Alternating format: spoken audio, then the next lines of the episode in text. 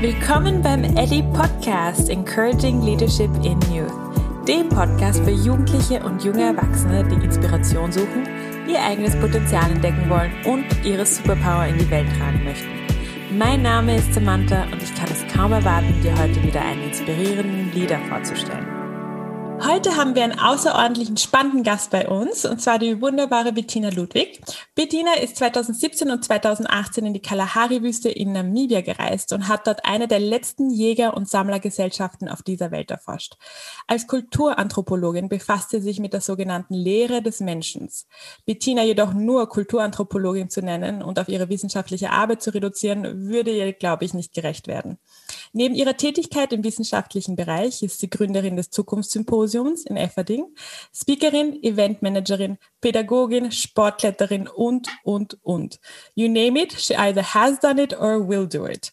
Ich will aber nicht zu viel preisgeben. Ihre Geschichte ist noch immer ihre zu erzählen. Bettina, aber bevor wir eintauchen, muss ich dir eine freche Frage stellen. Darf ich in diesem Podcast dein Alter enthüllen? Immerhin ist es extrem beeindruckend, was du bis dato alles schon erreicht hast. Ja, klar, gerne. Ich bin, also kennst du mein Alter? Ich weiß es gar nicht, ob du mein Alter kennst. Ich habe es mir tatsächlich ausgerechnet. Als du mir ja. nämlich deine Infos geschickt hast, habe ich gleich den Rechner rausgeholt und habe mir das. Also, Bettina ist junge 31 Jahre alt, richtig? Ja, genau. genau. Ähm, und jetzt würde ich aber gleich ähm, dir das Wort übergeben und dich bitten, vielleicht erzählst du einfach uns deine Geschichte und wie du zu dem Menschen geworden bist, der du heute bist.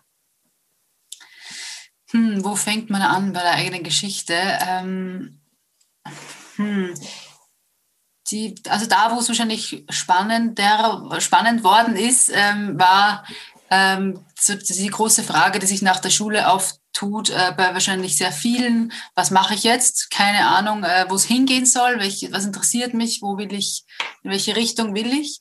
Und ähm, ich bin dann ein Jahr ins Ausland gegangen, ein halbes Jahr nach Paris, ein halbes Jahr nach Barcelona, um, um die Sprache zu lernen, um mal so, äh, so zu schauen, wie funktioniere ich alleine auf der Welt, außerhalb des Elternhauses. Und äh, ja, das hat mir total gut gefallen, so allein unterwegs zu sein und habe dann ähm, mich wahrscheinlich nach diesem Jahr entschieden, Anthropologie zu studieren. Das war auch mehr mh, hm, Zufall und Glück eigentlich als großer Plan. Also ich erzähle mal die Geschichte, wie im Zug von, von Oberösterreich, ich bin ursprünglich aus Oberösterreich nach Wien gefahren bin und diese Liste auf der Uni-Wien-Seite von A bis Z durchgegangen bin, also die Studienrichtungen. Und ja, bei K, Kultur- und Sozialanthropologie, bin ich sofort hängen geblieben und habe mir auch das hört sich spannend an, weil ich irgendwie auch keine Ahnung hatte, was das eigentlich ist. Aber das war so, das war so ein Geheimnis, irgendwie so ein rätselhaftes Fach. Aber auch das versuche ich. Und äh, nach, genau, bin dann in Wien angekommen, ins Immatrikulationsbüro und habe mich dort eingeschrieben. Und ja, es war eine gute, zufällige Entscheidung. Also ich liebe dieses Fach immer noch, obwohl ich jetzt nicht mehr direkt in der Wissenschaft bin. Aber das hat mich dann ähm, ja, sehr, sehr geprägt. Also ich sage immer, die Anthropologie ist eigentlich so der, das Fundament von allem, was ich heute mache. Genau, und dann, ja, während dem Studium ist, ist es halt so, ich habe immer gearbeitet nebenbei und habe da verschiedenste Dinge auch ausprobiert. Also wie du schon erwähnt hast kurz, ich bin äh, auch Kletterlehrerin und Wildnispädagogin, sozusagen die Ecke irgendwie gemacht oder mache ich auch teilweise noch. Ähm, dann im Projektmanagement gearbeitet, im Eventmanagement, mich dann auch später selbstständig gemacht und ähm, teilweise eben auch in der Wissenschaft gewesen. Oh ja, und ähm, das waren sozusagen viele Stationen, aber ich glaube, all diese Summe hat mich zu dem gemacht, was ich heute bin und wo ich heute stehe. Okay, und ähm, in dem Rahmen hast du ja also diesen ersten Aha-Moment gehabt, dass du Anthropologie studieren möchtest. Aber es ist ja nicht immer bei der Anthropologie geblieben, richtig? Du hast ja kurz auch dann nach deinem Bachelor etwas anderes studiert, richtig? Genau, genau. Ähm, nach dem Bachelor war ich so war ich so ein bisschen frustriert und dachte mir, okay, in der Anthropologie finde ich jetzt auch nicht ganz genau raus, wie der Mensch funktioniert. Also meine große Frage, der ich auf den Fersen bin, wie funktioniert jetzt eigentlich der Mensch und wie funktioniert der Mensch in der Gesellschaft? Und nach dem Bachelorstudium war mir klar, okay, ich habe jetzt viel Einblicke bekommen in das Fach. Man lernt einfach aus ganz vielen Themenbereichen Dinge. Also es sind sehr viel einführende Gegenstände. Und das war mir aber irgendwie zu wenig spezifisch. Und dann habe ich einen kurzen Abstecher gemacht in die Kognitionswissenschaften, habe ähm, den Studiengang Cognitive Science in Wien gestartet. Der dauert zwei Jahre. Das habe ich ein Jahr gemacht, ähm, weil ich, ähm, also bei der Kognitionswissenschaft geht es darum, dass die große Frage im Hintergrund ist, ähm, what is the mind? Also was ist der, der Mind des Menschen, der, der Geist des Menschen? Die, und was ist Kognition? Und ähm, ich habe mir das einfach so vorgestellt, dass ich dann auch mehr naturwissenschaftlicheren Input bekomme, weil die Kognitionswissenschaft an sich, die besteht aus sieben verschiedenen Fächern und da sind unter anderem auch dabei äh, Artificial Intelligence, Biologie, auch Philosophie und Anthropologie, ähm, genau, also das mischt sich so ein bisschen Natur- und Sozialwissenschaft. Und dort angekommen war mega spannend, aber ähm, was mich in dem Fach so ein bisschen irritiert hat, war, dass man das Konzept von Kultur völlig beiseite lässt und überhaupt nicht beachtet. Und ich als Anthropologie kommend hatte natürlich einen starken Kulturfokus, also Kultur als Mechanismus gesehen. Und das wurde vor Ort eigentlich nicht wirklich behandelt. Und da habe ich dann schon gemerkt, okay, das ist auch nicht ganz meine Richtung, weil die übersehen aus meiner Sicht da was ganz, ganz Großes. Und dann bin ich wieder zurück zur Anthropologie und dachte, ich, ich gebe dem Ganzen noch einen Versuch. Und dann wirklich ganz ähm, zufällig wieder in die Jägersammlerforschung reingerutscht. Und das habe ich dann einige Jahre gemacht und bin da von Anfang an im Master eigentlich ganz, ganz tief reingegangen ins Thema und hatte dann eben die Chance, 2017 das erste Mal in die Kalahari zu reisen. Ja, und da hat sich eine neue Welt für mich eröffnet eigentlich. Das mhm. war eine super, spannend, eine super spannende Zeit. Und diese Entscheidung, jetzt in die Kalahari-Wüste zu gehen, weil das ist ja keine leichte Entscheidung an sich. Kannst du vielleicht erzählen, erinnerst du dich an den Moment, wie du, wie du auf diese Idee gekommen bist oder war das auch einfach Zufall? Also jemand hat sich gefragt, hey Bettina, wie wär's, gehen wir die Kalahari-Wüste? Also wie, wie hat sich das, äh, genau, wie war das damals? Ähm, also mir persönlich war relativ schnell klar, als ich davon erfahren habe, dass es Jäger-Sammler-Gesellschaften gibt, die heute leben, war mir relativ schnell klar, okay, da muss ich hin, ich muss mir das ansehen. Weil ich habe also gelernt von Anfang an, dass diese Gesellschaften ganz anders funktionieren als die Gesellschaft, in der ich aufgewachsen bin. Und ich wollte einfach verstehen, wenn diese Gesellschaft vor Ort ganz anders funktioniert als die, in der ich lebe, was ist dann sozusagen die, das Gemeinsame und was ist die Essenz, die uns Menschen trotzdem, obwohl wir in unterschiedlichen Gesellschaften aufwachsen, äh, gleich ist. Und ich habe mir das immer so vorgestellt, dass ich dann zu so, zu so einer Gesellschaft komme und mit diesen Menschen einfach kommunizieren kann. Und ich möchte verstehen, was sprechen die, worum geht es im Alltag, also einfach so ganz alltägliche Dinge, worum geht es denen so. Und das ist so, dass in der, ähm, dass es einfach ganz, ganz schwierig ist, zu einer dieser Gesellschaften zu kommen und dort zu forschen, weil es einfach nur noch ein, zwei Hände voll weltweit gibt. Und das sind natürlich überall schon Forscher und Forscherinnen vor Ort. Und es ist ein ganz kleines Feld. Also es gibt auch eine, ähm, eine Jäger-Sammler-Forscher-Community, eine globale, eine weltweite, und da sind circa 450 Personen involviert. Und das ist auch wirklich, das sind eigentlich alle, die Jäger- und Sammlergesellschaften beforschen oder die mit diesen Gesellschaften forschen. Das ist wirklich ganz, ganz, ganz was Spezifisches. Und das, deswegen hat es einfach ein bisschen gedauert, bis ich wirklich die Chance hatte, ähm, in die Kalahari zu reisen. Und so habe ich das einfach so gemacht, wie ich das manchmal mache, wenn ich so wahnsinnige Ideen habe. Ich habe mich hingesetzt und ganz viele E-Mails geschrieben, ähm, also wirklich weltweit an alle möglichen Universitäten und Professorinnen, Professoren, an alle Institute, die ich irgendwie über Google oder über Erzählungen rausbekommen habe, dass die irgendwas mit Jägersammlerforschung zu tun haben. Und ja, ganz viel E-Mails geschrieben und habe sozusagen meine, meine Arbeitskraft angeboten und gesagt, ich würde gerne mit ins Feld, also man sagt in der Anthropologie, sagt man so, Feldforschung betreiben. Also ich würde gerne mit ins Feld. Ich, ähm, ich mache alles, ich trage Equipment, ich transkribiere Interviews, das ist immer die nervige Arbeit in den Sozialwissenschaften. Ich, ähm, ja, ich bin einfach Assistentin und, und helfe überall, wo ich kann und brauche und möchte auch kein Geld dafür. Also ich finanziere mir das selber, kann mich bitte irgendwer auf irgendeine Art und Weise einbinden. Und ähm, habe das ja ganz leidenschaftlich und motiviert geschrieben, weil ich auch wirklich so motiviert war und habe ganz, ganz, ganz viele Absagen zurückbekommen, weil, ähm, weil einfach Forschungsgelder immer und überall knapp sind und weil dieser Bereich einfach so extrem klein ist und so wenig Gesellschaften dieser Art gibt, dass die Chancen sind einfach so minimal. Aber dann eines Tages hat mir ein ähm, Professor aus Köln, den ich von über eine Konferenz kannte, hat mir Bescheid gegeben, dass ach, bekannte Archäologen, also Bekannte von ihm, eine Konferenz organisieren werden. Da geht es ähm, im weitesten Sinne über Jäger, um Jägersammlerforschung auch. Und ich könnte mal da hinschreiben, ob, ähm, ob, ob ich da dabei sein könnte. Vielleicht kann ich auch was lernen für mich. Da habe ich also dahin geschrieben und die waren dann relativ nett. Die haben gesagt, ja, wir haben jetzt eigentlich keinen Job in dem Sinne für dich. Und dann habe ich sie auch irgendwie auf eine Art und Weise, glaube ich, überzeugt, dass ähm, es wichtig ist, wenn man mit Jäger-Sammler-Gruppen oder Gesellschaften forscht, dass man die anthropologische Perspektive mit einbringt, nicht nur die archäologische. Und so haben wir dann irgendwie gemeinsam rausgearbeitet, dass ich ähm, einen Part spielen konnte in dieser Konferenz. Ähm, hatte dann einen kleinen Job dort, war dort dabei und dort, ganz per Zufall, habe ich dann ähm, jemanden kennengelernt, der in der Kalahari-Wüste forscht, seit 30 Jahren, Louis Liebenberg. Der setzt sich mit Spurenlesen und Tracking auseinander.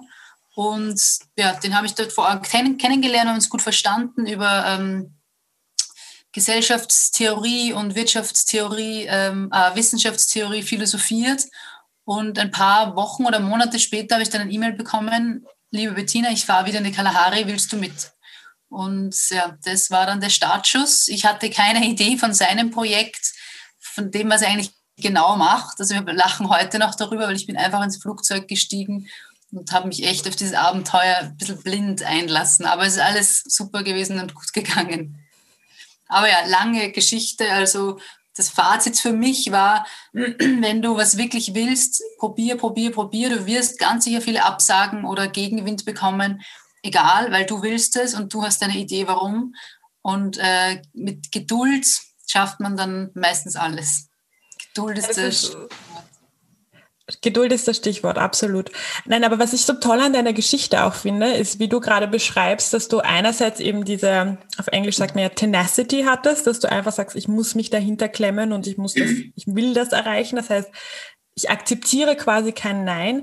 Aber mich interessiert auch dieses ähm, intuitive, du hast ja wirklich sehr radikale Entscheidungen getroffen. Ja? Einmal zu sagen, ich studiere Anthropologie, weil ich auf K komme und Kultur und Anthropologie klingt spannend.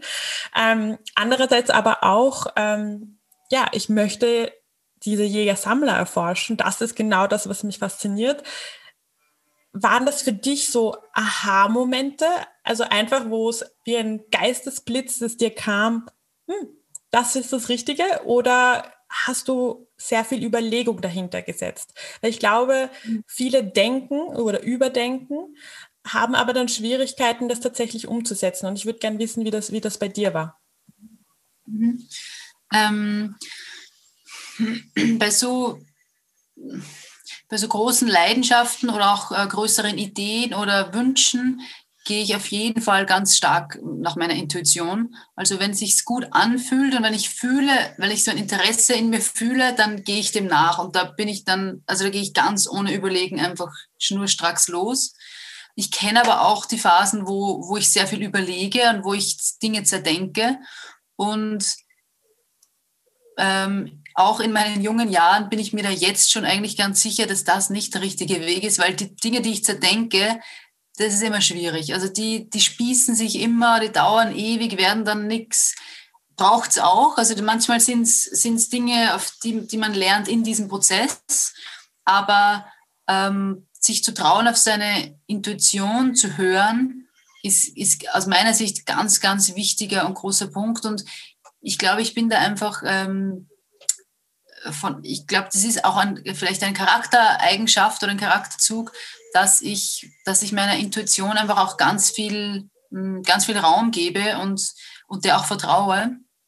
Und ich merke aber auch, dass es auch so ist, dass man umso öfter man dieser Intuition vertraut, umso mehr, hm, umso sicherer ist man sich dann beim nächsten großen Wunsch oder beim nächsten großen Projekt.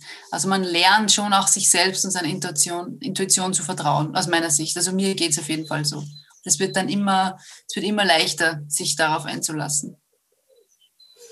Absolut. Also es gibt ja auch ähm, diese Recherchen, die eigentlich grundsätzlich sagen, ähm, wir sind, wir denken immer, wir sind rationale Menschen, die ab und zu fühlen, aber eigentlich fühlen wir die ganze Zeit und wir sind nur ab und zu rational. Das, ist, das gefällt da mir. Da gibt es eigentlich ein Saying, das sagt man aber eigentlich eher auf Englisch. Ich habe das jetzt gerade nur nicht in Englisch im, im Kopf, beziehungsweise ich äh, habe da manchmal so mit der Übersetzung passt das nicht ganz. Aber ähm, im Grunde ist das ja, beschreibst du das sehr schön, diesen Prozess eigentlich, den wir alle haben, wo wir uns überlegen müssen, folgen wir jetzt unserem Herzen in dem Sinn oder folgen wir dem, was alle anderen uns sagen, beziehungsweise was unsere rationelle Seite uns sagt. Ja? Und dann geht das eigentlich eh über in äh, meine nächste Frage, beziehungsweise zwei Fragen eigentlich. Ähm, also einerseits, du hast ja wieder aus so einer Entscheidung, hast du ja auch eigentlich das Zukunftssymposium ins Leben gerufen. Ist das richtig oder ja. wie war das? Mhm. Magst ja, du uns darüber erzählen? Ja, gern, weil das war äh, eigentlich wirklich ein ähnlicher, ähm, da gab es einen ähnlichen Moment zum Zukunftssymposium bei der Kalahari-Entscheidung. Und zwar, dass ich jeweils ähm, da saß und irgendwie plötzlich dieses Gefühl hatte, jetzt musst du ein E-Mail verfassen und ein E-Mail rausschicken. Und es war wirklich zweimal sehr ähnlich. Bei der Kalahari kann ich mich erinnern, ich habe damals in einer WG gewohnt, bin so im Wohnzimmer gesessen und es war fast wie so eine Eingebung oder so eine Eingebung eigentlich nicht, aber so ein ähm, Gefühl von, du musst es jetzt einfach machen. Die Frage stellt sich nicht, ob du willst oder dich traust oder keine Ahnung, du musst es jetzt machen. Und dann habe ich hingesetzt und ein ewig langes E-Mail verfasst. Das war wirklich lang mit viel Text, wo ich wirklich aus meinem Innersten heraus erklärt habe, warum es mir so wichtig ist, in die Sammlerforschung einzutauchen, was meine Vorkenntnisse sind, ähm, was ich mir in Zukunft vorstelle, was ich beitragen kann, weil ich sozusagen zum Projekt beitragen kann. Und da bin ich dann gesessen und wirklich so mit zitternden Händen, weil es war so eine Riesenentscheidung für mich, das aktiv äh, anzustarten, diese ganze, diese ganze Idee in die, in die Sammlerforschung zu gehen oder halt äh, wirklich zu verreisen. Und das ist dann wirklich so ein ganz körperlicher Prozess gewesen. So ich gezittert und es war so, irgendwann war man schon so heiß, ich war so voll drinnen und voll in das mit diesem E-Mail. Und dann irgendwann habe schon ein paar, so eine kleine Liste gehabt neben mir, an wen ich das teilweise schicke und dann einfach irgendwann abgeschickt, abgeschickt an den nächsten. Und das war so befreiend und, und es ist spannend, aber irgendwie wusste ich, dass es sowieso funktionieren wird. Also das war so ein, es hat zwar lange gedauert, ich glaube, ich habe sicher, ich habe sicher da ein Jahr wenn nicht vielleicht länger, also mindestens ein Jahr herumprobiert und E-Mails geschrieben und Absagen und Absagen und Absagen bekommen. Aber irgendwas in mir hat mir gesagt, das wird funktionieren. Keine Ahnung wie und wann, aber es wird. Und äh, das war beim Zukunftssymposium sehr ähnlich. Ich bin im ersten Lockdown ähm, eines Morgens aufgewacht und hatte so das Gefühl, die Stimmung sackt so nach unten. Die Leute werden immer schlechter drauf. So, so, ähm, ja, so Angst und Unsicherheit machen sich irgendwie breit und das, das hat mir ein unangenehmes Gefühl gegeben. Das wollte ich irgendwie nicht auf mir oder auf der Welt sitzen lassen, weil ich ja nur negativ zu denken nur negativ in die Zukunft zu blicken, das hat aus meiner Sicht einfach, ähm, das geht irgendwie nicht, weil das macht uns kaputt. Und wie gesagt, ich bin aufgewacht und hatte auch so die Idee, ich muss jetzt, äh, ich muss jetzt was machen dagegen, gegen diese Stimmung in meinem Umfeld und in der Gesellschaft.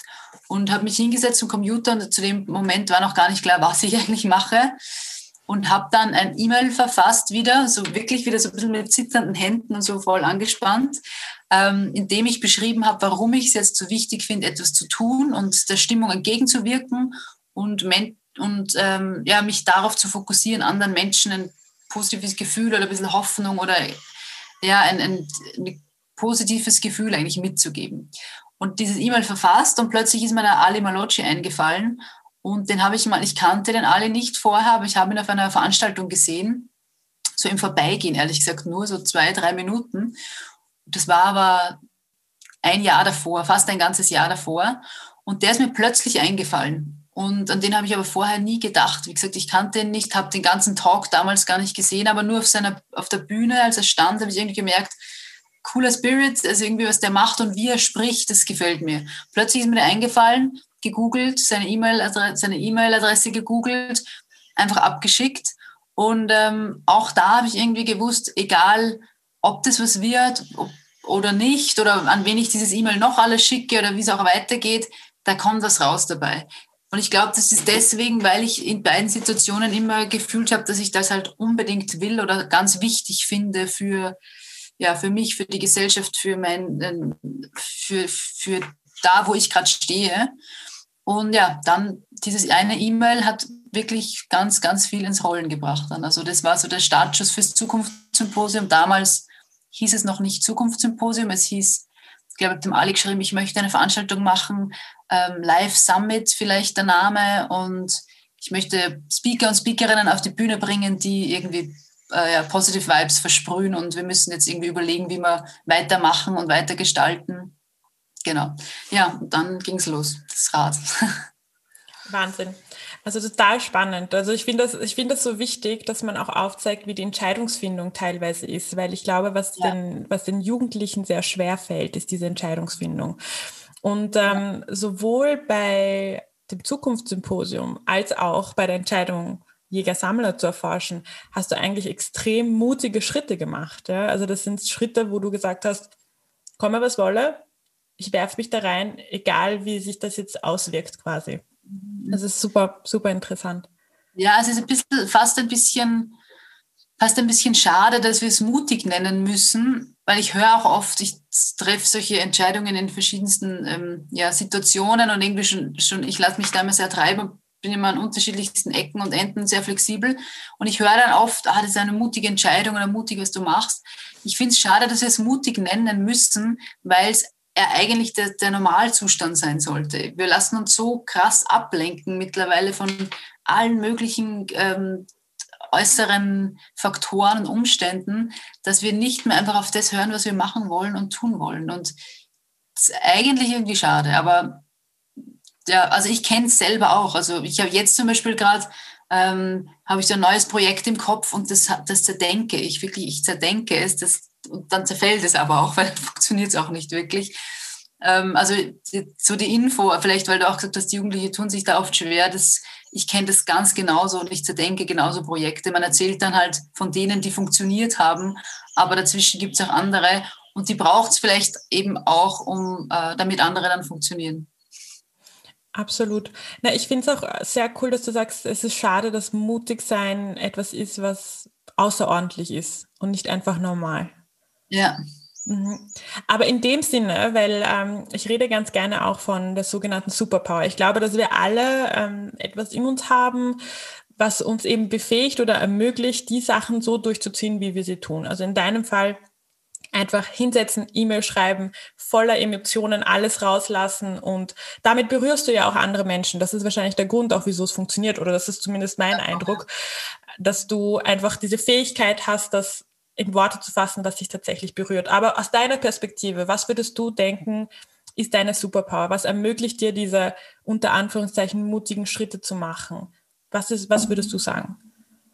Ich glaube, äh, dass, dass meine Superpower da in dem Sinn Vertrauen ist. Und zwar, dass ich einfach darauf vertraue, dass, ähm, dass die Dinge gut sind. Nämlich nicht nur gut werden, sondern auch gut sind schon. Auch wenn man in einem Prozess ist, ähm, in dem sich vielleicht gerade was entwickeln muss oder soll oder also man kennt es ja, ich bin ein sehr ungeduldiger Mensch an sich und wenn ich dann im Prozess stecke und weiß, das ist jetzt der Prozess, das ist halt noch nicht das Ziel, ähm, da bin ich ungeduldig, aber gleichzeitig kann ich das auch ganz gut, dass ich darauf vertraue, dass es schon, dass da schon was rauskommen wird und dass es schon passen wird. Ähm, und vor allem eben auch, weil ich, glaube ich, auch auf die Gegenwart vertraue und auch auf die Menschen, ähm, das ist, glaube ich, ein ganz ein wichtiger Punkt, darauf vertrauen, dass die Menschen rund um einen gut sind. Das haben wir, glaube ich, ganz, ganz, ähm, also das kommt mir vor, fehlt in unserer Gesellschaft total. Und ich habe, äh, da habe ich eine Buchempfehlung vielleicht. Darf ich eine Buchempfehlung machen? Bitte. Super.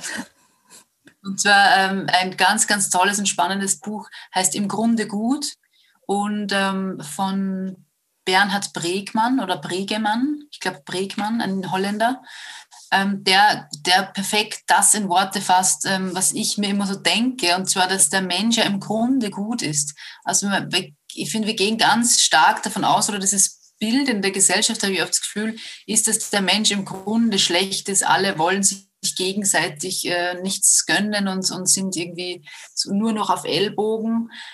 Das glaube ich nicht. Äh, es sieht manchmal so aus und es passieren sicher Dinge auf der Welt, die äh, oder in der Gesellschaft jetzt nicht, um es ganz so groß zu denken, aber die äh, schief gehen oder wo wirklich, ähm, wo wirklich, wo gegeneinander gearbeitet wird. Aber die Frage ist, müssen wir immer darauf fokussieren, weil es passieren ganz viele andere Dinge auch, wo nicht gegeneinander, sondern miteinander gearbeitet wird oder wo ja, zusammengeholfen wird. Und leider liegt da kein Fokus drauf. Also sei es in den, in den äh, Medien oder im eigenen Umfeld oder im eigenen Kopf. Äh, man fokussiert sehr schnell auf Dinge, die schief laufen oder die schlecht sind. Aber ich glaube, es gibt ganz, ganz viele Dinge, die gut funktionieren unter uns Menschen. Und ja, darauf, das ist auch so ein ähm, Vertrauenspunkt. Und das mögen manche vielleicht naiv nennen oder manchen mag das vielleicht naiv vorkommen, glaube ich überhaupt nicht. Im Gegenteil, das ist nicht naiv, sondern äh, realistisch aus meiner Sicht. Und ganz wichtig, ja, da mal drüber nachzudenken vielleicht.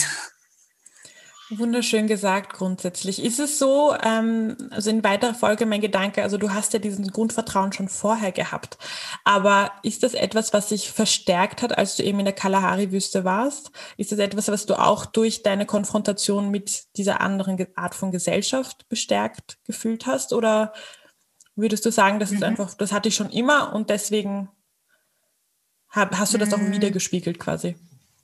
Mhm.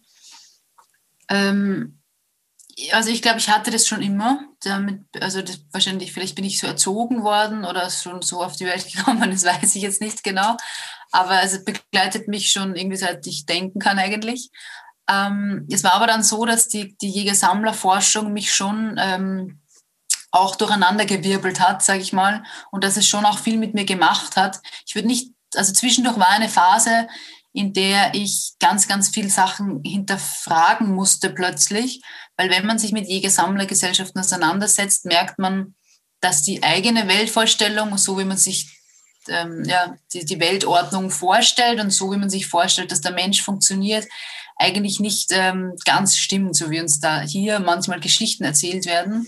Ähm, man setzt sich da mit Gesellschaften auseinander, die äh, wirklich ganz anders strukturiert sind. Das heißt, also zum Beispiel das politische System, das ökonomische, also es ist ein hierarchisches politisches System, es gibt keine Anführerinnen, Anführer. Das ökonomische System ist natürlich auch ganz anders. Es gibt ähm, innerhalb der Gesellschaften keinen Geldfluss, also heute mittlerweile natürlich teilweise schon, in manchen aber auch nicht. Das kommt darauf an, ähm, einfach auf die spezifische Gesellschaft an. Aber das ökonomische System basiert auf Tausch, auf, ähm, äh, auf Teilen, auf Sharing. Das ist eine Sharing Economy. Und ähm, da gibt es noch andere Beispiele, wie zum Beispiel Zeit. Da wird Vergangenheit und Zukunft nicht ausgedrückt. Mm, es gibt diese Gender-Ungleichheit, die man in, in meiner Gesellschaft eben hier ganz äh, stark spürt. Und diese Arbeitsteilung gibt es auch in dem Sinne nicht so stark. Das heißt, das, das System läuft einfach ganz anders ab. Und wenn man jetzt damit konfrontiert wird und sieht, okay, die Menschen sind natürlich genau gleich wie du und ich, aber sie leben halt in einem anderen System und, äh, und sind deswegen einfach anders geprägt, haben ein anderes Weltbild, mm, dann macht es einfach, hat es ganz viel mit mir gemacht, weil ich plötzlich ja meine Welt, in der ich aufgewachsen bin, meine Gesellschaft ganz stark hinterfragt habe. Warum ist es aber dann hier so und dort so? Und ähm, wie hat sich das entwickelt und sehe ich dann aber, äh, heißt das, dass das politische System nicht an sich so und so funktioniert, sondern es gibt andere Nuancen und also da kommen ganz, ganz viele Fragen auf. Und das hat mich dann schon, sage ich immer, so durcheinander gewirbelt. Also das ist schon, das hat mir kurz einmal so den, den Boden unter den Füßen weggerissen. Und also ich würde nicht sagen, dass ich in dieser Phase dieses Vertrauen verloren habe, eigentlich nicht, aber ich musste mich gut äh, wieder ausbalancieren. Und mh, mm, wahrscheinlich hat mir aber das Vertrauen einfach geholfen, das auch gut äh, durchzudenken alles. Und am Ende des Prozesses war es dann so, dass ich eigentlich viel, viel freier und mit noch, noch viel mehr Vertrauen eigentlich rausgehen konnte oder durch die Welt gehen kann seitdem, weil jetzt habe ich das Gefühl, jetzt erschüttert mich nicht mehr so schnell ähm, so viel, wenn es ums Thema wenn, wenn es sozusagen darum geht, ähm, wie funktioniert Gesellschaft, wie funktioniert der Mensch, wie funktioniere auch ich in der Gesellschaft, ähm, da konnte ich mich ziemlich gut stärken eigentlich und habe auch das Gefühl, ähm, das ja, kann mich nicht mehr so schnell durcheinander wirbeln. Na, es ist, es ist total spannend, was du eben erzählst, dass diese Konfrontation mit dem anderen dich eigentlich in deinem Sein festigt und dir ermöglicht, aber gleichzeitig diese neu, dieses neue Licht auf die Sachen zu bringen. Also mich würde da in dem Sinne auch, weil es ja eben der Podcast heißt Encouraging Leadership in Youth, aber das heißt auch, dass wir ein bisschen, wir stellen auch ein bisschen in Frage das Konzept von Leadership heutzutage, beziehungsweise das, was viele Führungskräfte in Europa nennen. Leadership ist ja nicht ein Konzept, was oft gängig ist, vor allem bei Jugendlichen. Ähm, und was mich da eben interessieren würde, ist, aus der Pers du arbeitest ja auch mit sehr vielen Liedern zusammen in deiner Arbeit als äh, Keynote-Speakerin. Und äh, was würdest du sagen, ist das, was du gelernt hast? Also was hast du gelernt bezüglich Leadership? Oder beziehungsweise was ist etwas, was du empfehlen würdest, puncto Leadership? Mhm.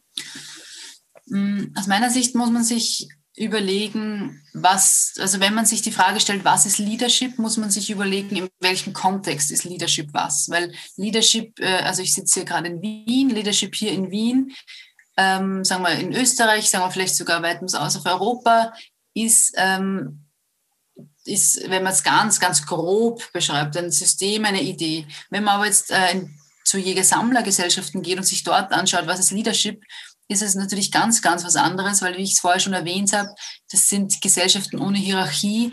Da gibt es in dem Sinne dieses individuelle Leadership nicht. Das heißt, ähm, wenn zum Beispiel Entscheidungen getroffen werden, die die gesamte Gruppe betreffen, dann werden die kollektiv getroffen. Da kann ich kurz so eine, ähm, ein, ein Bild vielleicht zeichnen, dass man sich das so ein bisschen vorstellen kann.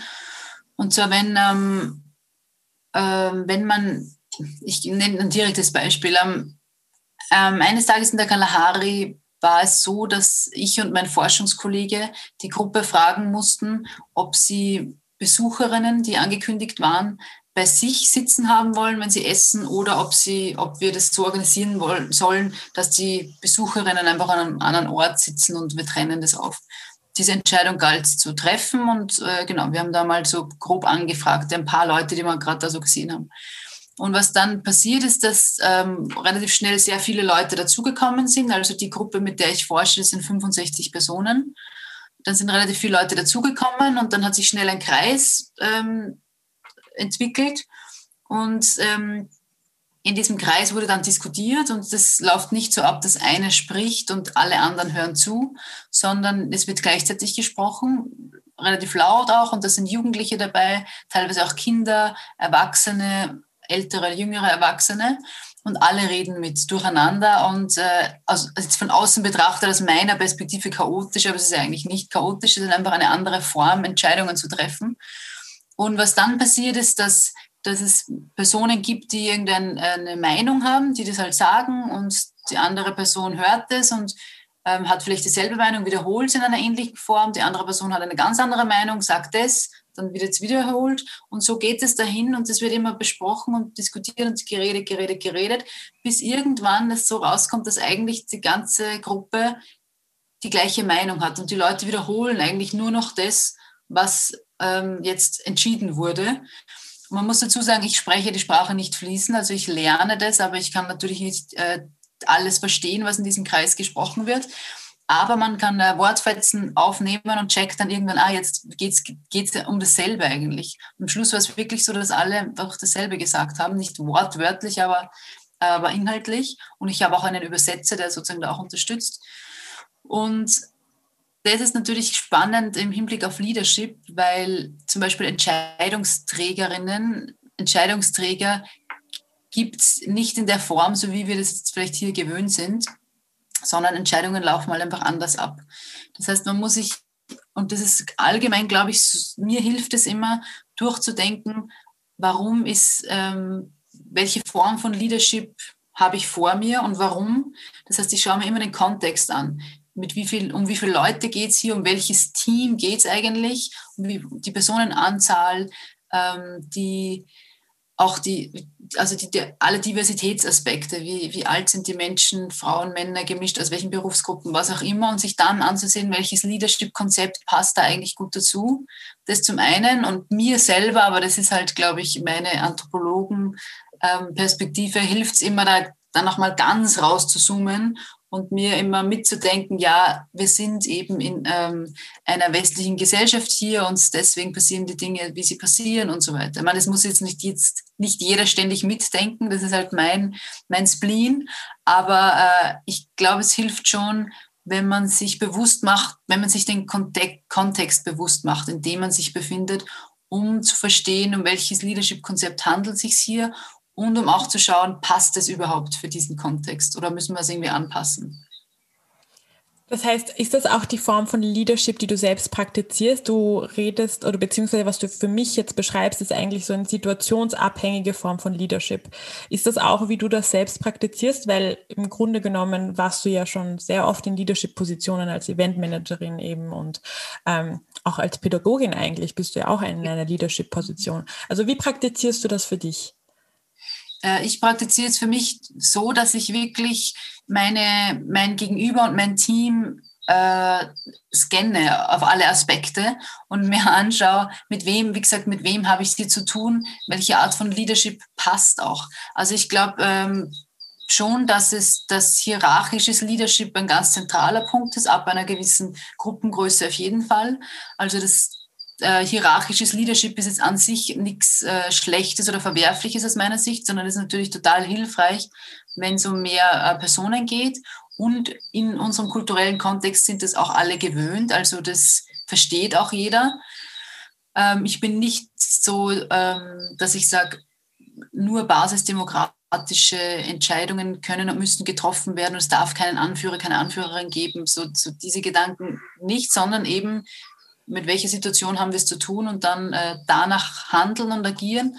Und ich glaube, ich bin da relativ flexibel. Aus meiner Sicht ist, muss man als Leader äh, auch wirklich sehr flexibel sein, weil es eigentlich ganz, ganz, ganz stark darum geht, mit den Menschen zu kommunizieren und mit den Menschen umgehen zu können und oft viel weniger um also wie soll ich sagen, ich glaube, im Leadership oder in einer leitenden und führenden Position geht es sehr viel darum, mit Menschen arbeiten zu können und oft gar nicht jetzt so operativ Dinge auszuführen, sondern zu sehen, auch wie geht es der Gruppe, wie ist, die, wie ist die Stimmung, wie ist der Motivationsgrad, was schaffen wir, was können wir in diesem Team voranbringen, was passt nicht so zu uns. Also wirklich dieses, diese ganzen menschlichen Aspekte mitzubehirnen. Ich glaube, das ist eine ganz wichtige Leadership-Qualität.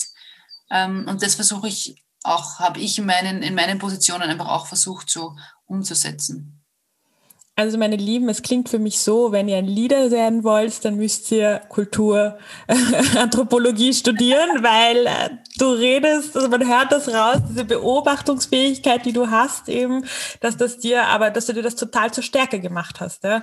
Also dass du, dass du die Fähigkeit hast, das auf verschiedene Aspekte deines Lebens einfach anzuwenden und für dich zu nutzen im Grunde. Oder ja, habe ich das falsch?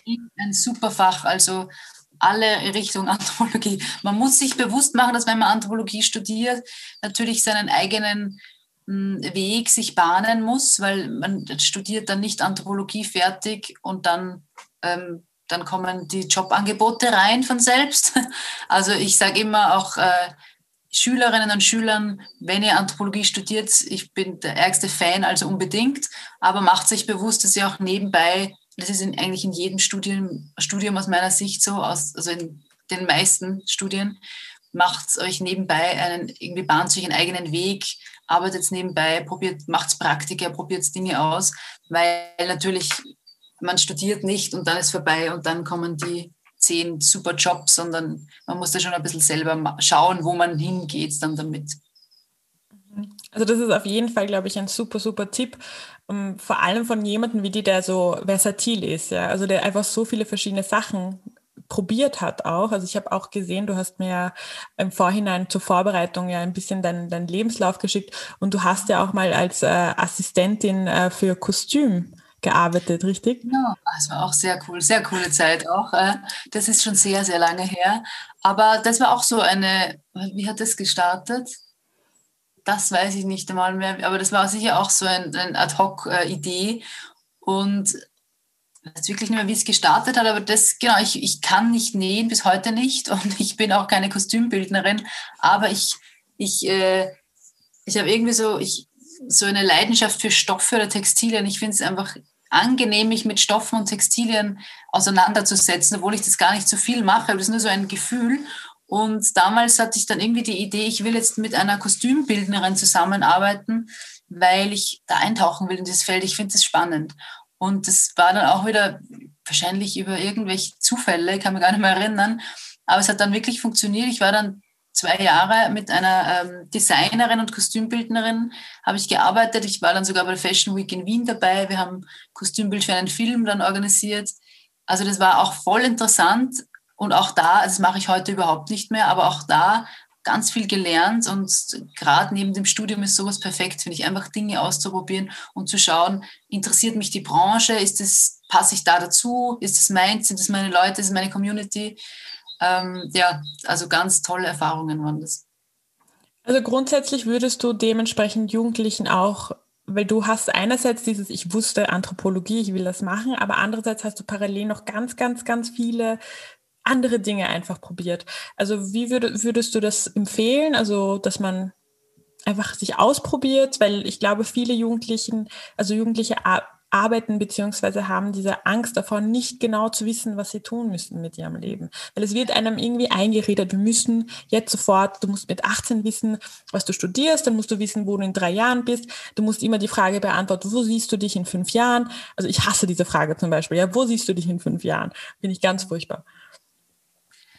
Also ich würde auf jeden Fall sagen, probiert sich aus, macht einfach alles, was euch so einfällt. Ich war zum Beispiel auch, fällt mir jetzt gerade ein, drei Monate bei der Ute Bock ähm, in der ähm, Asylwerber, äh, also eine NGO, die sich um Asylwerber, Asylwerberinnen kümmert. Ähm, bei der Caritas äh, in Linz habe dort mit Asylwerberinnen gearbeitet vor Jahren und dann ähm, war ganz lange Pause und irgendwann plötzlich habe ich mit meiner Familie gemeinsam ein eine Unterkunft für fünf Familien, also Asylwerberfamilien aufgebaut. Das heißt, da konnte ich diese ganzen Erfahrungen, die ich damals gesammelt hatte, wieder, wieder ähm, verwerten und einbauen. Und das wusste ich damals natürlich überhaupt nicht. Also ich glaube, es kommen dann auch immer, irgendwie kann man das immer alles brauchen, was man macht. Und ich finde, ausprobieren ist das Wichtigste und Beste und auch das Lustigste. Man kann und soll unbedingt Dinge ausprobieren.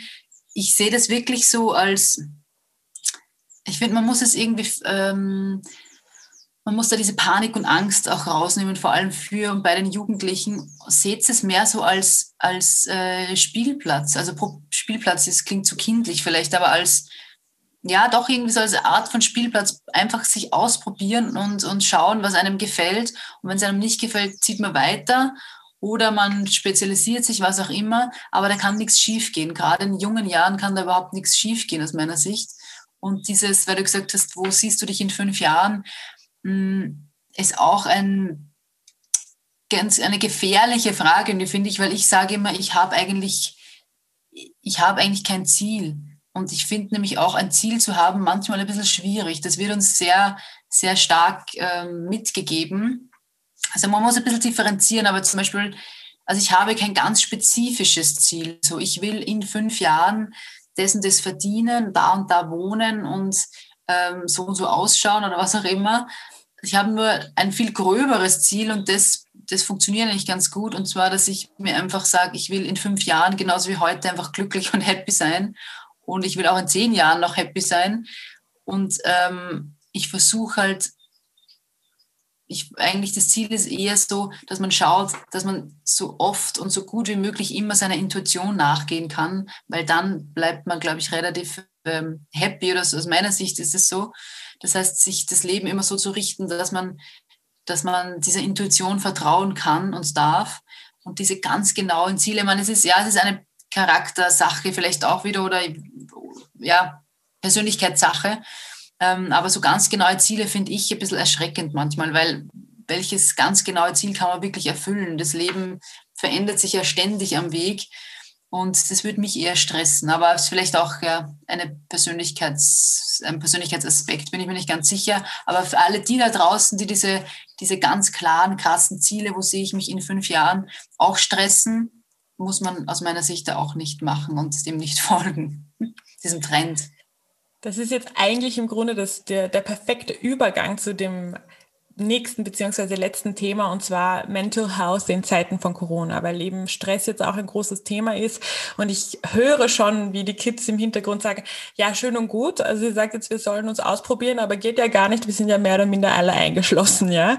Ähm, Leider Gottes ist auch tatsächlich der Faktum, dass das uns noch ein bisschen begleiten wird. Und es gibt ja eine neue Studie, ich weiß nicht, ob du die mitgekriegt hast, von der Donau-Universität Krems in Kooperation mit der Medizinischen Universität Wien die äh, eben 3000 Schülerinnen gefragt hat, wie es ihnen geht. Und es ist tatsächlich so, dass inzwischen 55 Prozent der Jugendlichen depressiven, also depressive Symptomatik haben. Ähm, daher ein sehr wichtiges Thema, finde ich. Aber ja, was würdest du aus deiner jetzigen Perspektive, mit deiner Erfahrung und deinem Weltbild, beziehungsweise auch wissentlich, dass du auch durchgegangen bist durch diese schwierigen Situationen, ähm, was würdest du, was für Gedanken hast du, was würdest du denen gerne sagen? Hm. Also als erster glaube ich mal, wenn es ähm, wirklich um, oder ist eigentlich egal, worum es sich genau handelt, weil das weiß man ja oft gar nicht. Also ganz, ganz wichtig und groß geschrieben, auf jeden Fall Hilfe suchen und nicht davor zurückschrecken, jemanden anderen zu bitten oder zu fragen, ob er das ihnen helfen kann, in welcher Form auch immer. Da müssen wir auch von der Vorstellung weggehen, dass Hilfe suchen ähm, zum Beispiel für wen anderen eine Last ist. Also im Gegenteil, ich glaube, wir sind voll dazu gemacht, eigentlich uns gegenseitig zu helfen. Wir fordern es irgendwie einfach nicht ein. Aber ich glaube, man könnte, dürfte, sollte viel öfter Hilfe äh, suchen und auch einfordern, dass andere Leute sich Zeit für einen nehmen, einem zuhören, weil im Endeffekt tut es dem Zuhörer, der Zuhörerin oder der, der Helferin einfach total gut. Also wir, wir sollen ja kooperieren und zusammenarbeiten. Das heißt, ganz wichtig, sich nicht ähm, wenn es irgendwie geht, sich da nicht krass einzuschließen, sondern nach außen zu gehen und, und äh, zu versuchen, ja, Hilfe anzunehmen. Ähm, ich, ähm, wie soll ich sagen, also mittlerweile, ich glaube, wie uns alle nervt es mich einfach auch, die gesamte Situation. Es ist anstrengend, es ist mühsam, man kennt die eigenen vier Wände auswendig. Ähm, und es gibt Tage, wo es wo es einfach nur noch anstrengend ist, man das Gefühl hat, ach, wie lange dauert das alles noch? Aber gleichzeitig muss man und kann man sich auch wirklich sagen, und da, können wir, und da kommt das Vertrauen wieder, da können wir uns auch sicher sein, es wird wieder besser. Also es hilft äh, zwar dann oft nichts akut, wenn es einem jetzt schlecht geht, aber das denke mir ich persönlich, das kann ich einfach so mitgeben. Ich denke mir immer, es, wir können uns wirklich ganz sicher sein, dass es wieder besser wird und wir können uns wirklich sicher sein, dass sich äh, die Lage wieder so verändert, äh, dass wir ja, wieder mehr unterwegs sein können, Leute treffen können, Leute sehen können. Ähm, und an dem halte ich mich manchmal so ein bisschen an, dass ich mir sage, ähm, egal wie es jetzt gerade ist, ist One Day, also ein bisschen so eine Zukunftsperspektive und an, da an Dinge zu denken, die in der Zukunft wieder cool, lustig, spannend, aufregend werden. Das ist so mein ähm, Lichtblickanker sozusagen. Und was mir persönlich hilft, ähm, was mir persönlich wirklich sehr hilft in dieser gesamten Phase, ist, dass ich mich ähm, nicht so sehr von, wie sage ich das jetzt, hm, dass ich versuche, mich nicht, dass die Situation nicht mich beherrscht, sondern dass ich die Situation beherrsche. Und es sagt sich jetzt natürlich ein bisschen leicht oder hört sich leicht an, es ist natürlich überhaupt nicht leicht, aber so im Kopf das so ein bisschen umzudrehen. Also Corona oder die Situation beherrscht mich nicht, sondern ich bin in einer gewissen Situation, aber ich kann trotzdem, habe trotzdem noch einen gewissen Handlungsspielraum. Und der ist natürlich im Moment klein, das ist uns allen klar, aber dennoch kann ich mich bewegen. Was ich zum Beispiel gemacht habe, ähm, also der, das ist jetzt vielleicht für die Jugendlichen ist ein bisschen oldschool, aber äh, ich war kein Social Media Mensch, überhaupt nicht. Und mit Corona, also eigentlich mit dem ersten Lockdown und mit dem Zukunftssymposium, mit dieser Idee dann und mit meiner Idee, mich als Speakerin ähm, präsenter zu machen, bin ich in diese Social Media Welt eingetaucht und habe mir so Kanäle angelegt und bin jetzt einfach auf Instagram, LinkedIn und Facebook unterwegs Und da habe ich für mich gemerkt, da ging extrem viel. Also es geht ja im Moment nicht, dass man großartig neue Leute kennenlernt, auf Treffen geht, zu Veranstaltungen geht. Aber ich habe jetzt über dieses Jahr das Zukunftssymposium und mich als Speakerin wirklich eigentlich nur online aufgebaut. Und es funktioniert für diese Phase, in der wir gerade leben, eigentlich sehr gut. Das hat mich überrascht. Also da habe ich gemerkt, okay, es gibt trotzdem noch einen Handlungsspielraum. Man muss halt schauen für sich, ähm, was ist meine Branche, mein Thema, meine Leidenschaft. Man kann sich schon noch ein bisschen bewegen. Also mich jetzt gewundert, was ich da alles bewegen konnte in diesem Jahr. Und das ist so ein, so ein Appell, einfach schaut ganz genau hin, wo könntet ihr was Neues machen, vielleicht doch Leute treffen, auch wenn es online ist. Ähm, da so ein bisschen kreativ werden und schauen, was kann ich denn noch rausholen aus der Situation. Und vor allem ganz, ganz viel Vertrauen. Genau.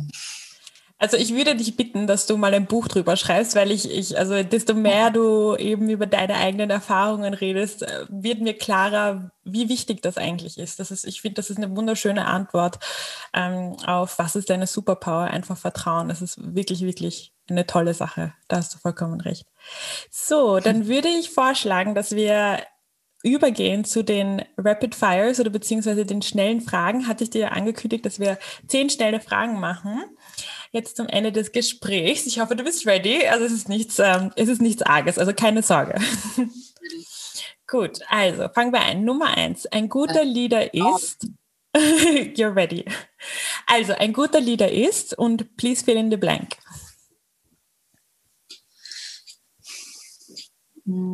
Ist ein Menschenanalytiker, also eine Person, die ähm, Menschen gut wahrnehmen und analysieren kann.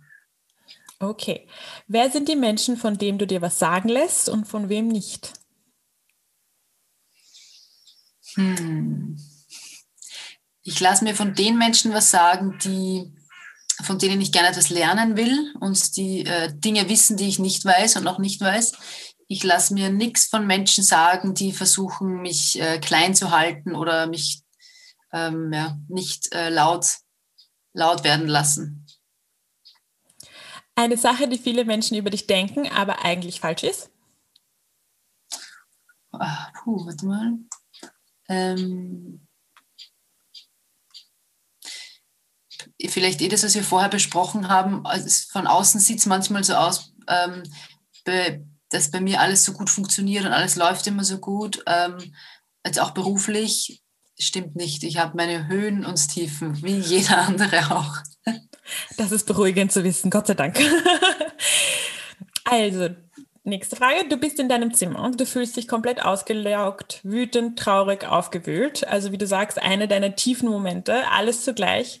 Grundsätzlich geht es dir ziemlich beschissen, wenn ich das so sagen darf. Was machst du? Also, gestern ging es mir zum Beispiel witzigerweise so gestern Abend. Ähm, also, alles war irgendwie gerade anstrengend und blöd und äh, ja, dann habe ich zu heulen angefangen. Das hilft dann so ein bisschen. Dann wird es ein bisschen leichter. Ähm, ja, heulen hilft wirklich, finde ich. Und in dem Fall habe ich mich dann einfach abgelenkt. Ein Buch genommen, weil ich wusste, das kann ich jetzt nicht auflösen. Das ist eine Emotion. Ein Buch genommen, ein gutes Buch gelesen und dann habe ich es wieder vergessen und es wurde leichter. Also weinen ist auf jeden Fall eine gute Sache. Das mache ich auch ja. regelmäßig. Bin ich voll bei dir. Alles klar. Was ist dein größtes Guilty Pleasure? Also du kannst gerne auch etwas Peinliches erzählen. Ich habe jede Menge peinliche Guilty Pleasures. Also was meinst du, Guilty Pleasure? Ähm, Guilty Pleasure, etwas, was du machst, damit es dir gut geht, was dir aber ein bisschen so peinlich ist und ja. eigentlich nicht ganz so gesund zum Beispiel. Es ist nicht, manche essen dann Eiscreme oder bingen richtig schlechte Netflix-Sachen. Ja, das sind alles Sachen, die ich mache. ja, ja natürlich. Ähm, ja, das ist, glaube ich, jeder Punkt. Äh, Gilmore Girls schauen. Das ist eine Serie, die ich schaue und eigentlich auch politisch und irgendwie so mit den Inhalten gar nicht mehr dahinter steht. Das ist eigentlich mega sexistisch teilweise. Ich schaue es leider trotzdem immer wieder. Jedem das seine, kein Problem. Wir haben es alle. Deswegen heißt es auch Guilty Pleasure. also, das letzte Konzert, bei dem du warst? Ähm, ist schon lange her. Ähm, das war aber ähm, Austin Translation. Extrem, extrem coole Bands. Das sind ehemalige Studienkollegen von mir. Äh, so eine, eine Ska-Band. Richtig toll. Aber man konnte, das war zu, das war irgendwann so im Sommer zwischen den Lockdowns, man durfte nicht tanzen, es durften nur 15 Personen im Raum sitzen. Es war ein bisschen traurig, aber es war die Musik trotzdem mega schön. Dein letztes Konzert ist aber näher dran als meines. Also meins datiert noch von vorher. Also von daher. ähm, okay, wie schaut dein Büro aus? Im Moment Chaos, wirklich. Also das schaut so aus, dass ich ähm, das einfach nur aufräumen sollte. Alles klar. So, womit kann man dir immer eine Freude bereiten? Hm. Mit einer Gruppe gemütlicher Menschen. Hüge, sehr schön. Wofür bist du derzeit extrem dankbar? Noch einmal, bitte. Wofür bist du derzeit extrem dankbar? Ähm, für meinen für meinen Partner und meinen familiären Background. Alles klar. Und ein Alltagsmoment aus deinem Leben, der dich durch und durch glücklich macht? Ein Alltagsmoment, den ich mir gemerkt habe. Na, grundsätzlich, also einen alltäglichen Moment, also den du immer wieder hast quasi. Okay. Mhm. Aber es mhm. kann auch etwas sein, was du dir gemerkt hast, wie du möchtest.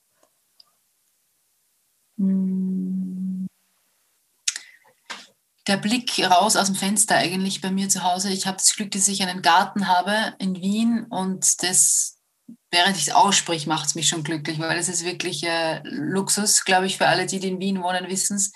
Und ich hatte das so wahnsinniges Glück, dass ich hier sein kann. Und äh, ja, das macht mich jeden Tag glücklich, zu jeder Jahreszeit. Wunderbar. Das ist, also Natur ist auch unglaublich wichtig, da bin ich ganz bei dir. So, jetzt noch eine Bonusfrage eigentlich, weil eigentlich sollten es ja nur zehn sein, aber ich habe mir erlaubt, die dazu zu schmeißen. Wer ist der Mensch, den du unglaublich gern genau diese Fragen stellen wollen würdest? hm, sozusagen, den ich so auf dieser Ebene kennenlernen wollen würde. Mhm. Ähm, boah, das ist schwierig. Das kann ich jetzt, warte mal, muss ich überlegen.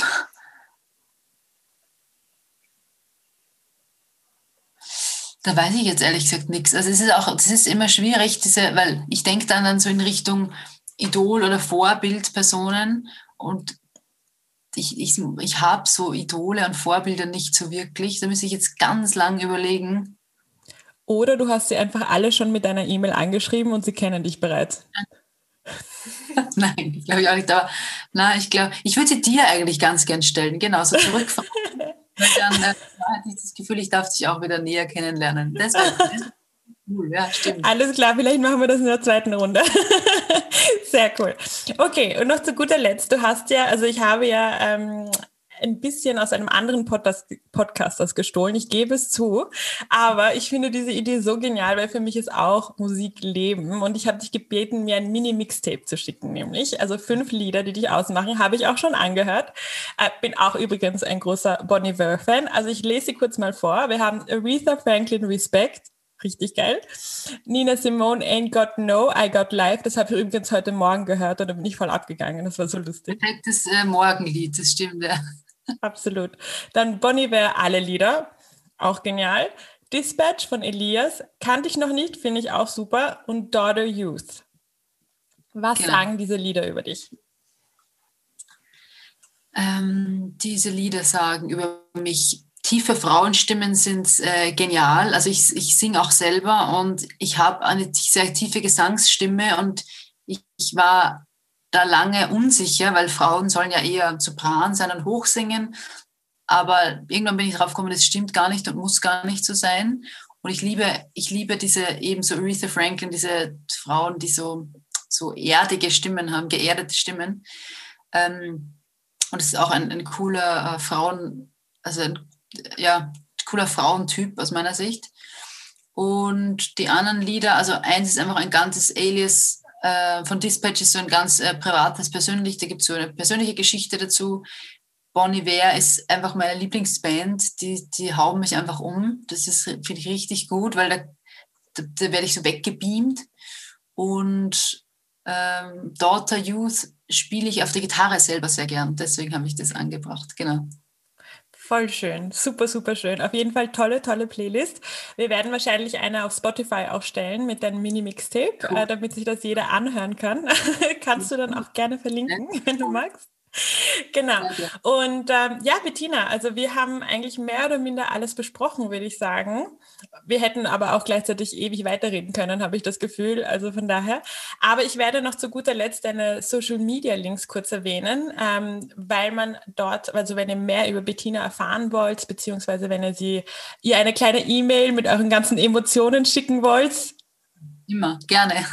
Alles klar, super. Das heißt, Bettina bereitet, also stellt sich bereit, ähm, eure E-Mail zu lesen, also tut es. Ja, wirklich, gern. Genial. Ähm, genau, also auf Facebook findet ihr Bettina mit bettina.ludwig, Doppel-T, Instagram Bettina Ludwig underscore AT, also Bettina Ludwig zusammengeschrieben, underscore dann AT. Sie ist aber auch auf LinkedIn sehr aktiv übrigens. Wow, was du alles auf LinkedIn postest, finde ich richtig geil. Bettina-Ludwig und dann die Webseite ist www.bettina-ludwig zusammen und kleingeschrieben.at. Genau. Bettina, vielen, vielen Dank für dieses äh, tolle, tolle Interview und dieses tolle Gespräch. Es war extrem inspirierend, auch für mich. Und ich weiß nicht, ob du noch etwas sagen möchtest der Community? Also vielen Dank an dich und äh, wie du schon gesagt hast, ich freue mich, wenn äh, Leute mit mir in Kontakt treten. Ich bin offen für alle Fragen, Wünsche, Ideen, was auch immer entsteht. Wunderbar. Dann vielen, vielen Dank, Bettina. Bis bald. So, das war's mit unserer heutigen Ellie Podcast Folge. Ich bin dir so unglaublich dankbar, dass du heute wieder Zeit mit mir verbracht hast. Wenn dich diese Folge ebenso inspiriert hat wie mich, dann gib dir einen kleinen Ruck und teile die Folge mit deinen Freunden. Always remember, you are smart, you are kind, and you can do anything.